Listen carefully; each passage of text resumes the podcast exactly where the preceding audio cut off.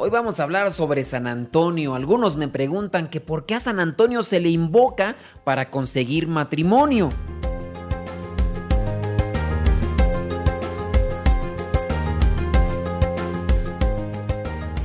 San Antonio de Padua no se llama Antonio, ni nació en Padua. Él nació en el año 1195 en Lisboa, Portugal y fue bautizado con el nombre de Fernando. Cuando ingresó a la comunidad de los franciscanos, cambió su nombre por Antonio. El nombre de Padua se le añadió por su estancia en esa ciudad italiana.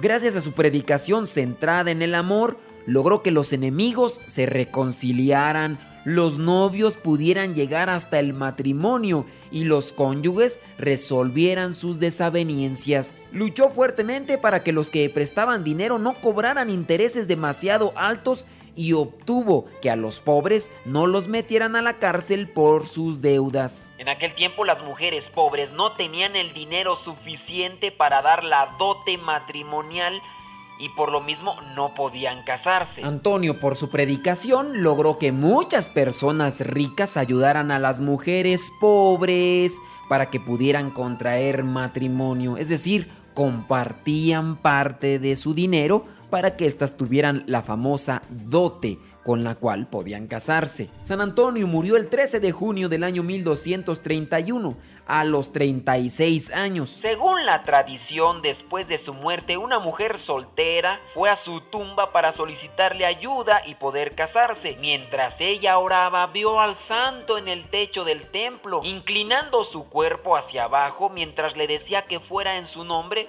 con una persona que le daría la dote. La mujer acudió al lugar y recibió la ayuda que necesitaba. Al comentar que había visto a San Antonio de cabeza, muchas mujeres comenzaron a colocar al santo en esa posición para pedir ayuda y poder casarse. Esa es la historia de cómo nació esta devoción de colocar a San Antonio de cabeza. Con el tiempo, la oración y la tradición que se forman en torno a este santo pues la verdad no son litúrgicas. Ya que se han dado muchas desviaciones de la verdadera fe tomando los rumbos de la superstición. Hay que recordar que los santos interceden, no hacen milagros. Pero los milagros que Dios otorga siempre son conforme al bien de cada persona. No hay que desviarse de la verdadera devoción a los santos. Y hay que tratar de conocer más a profundidad nuestra fe para no caer en tremendos errores.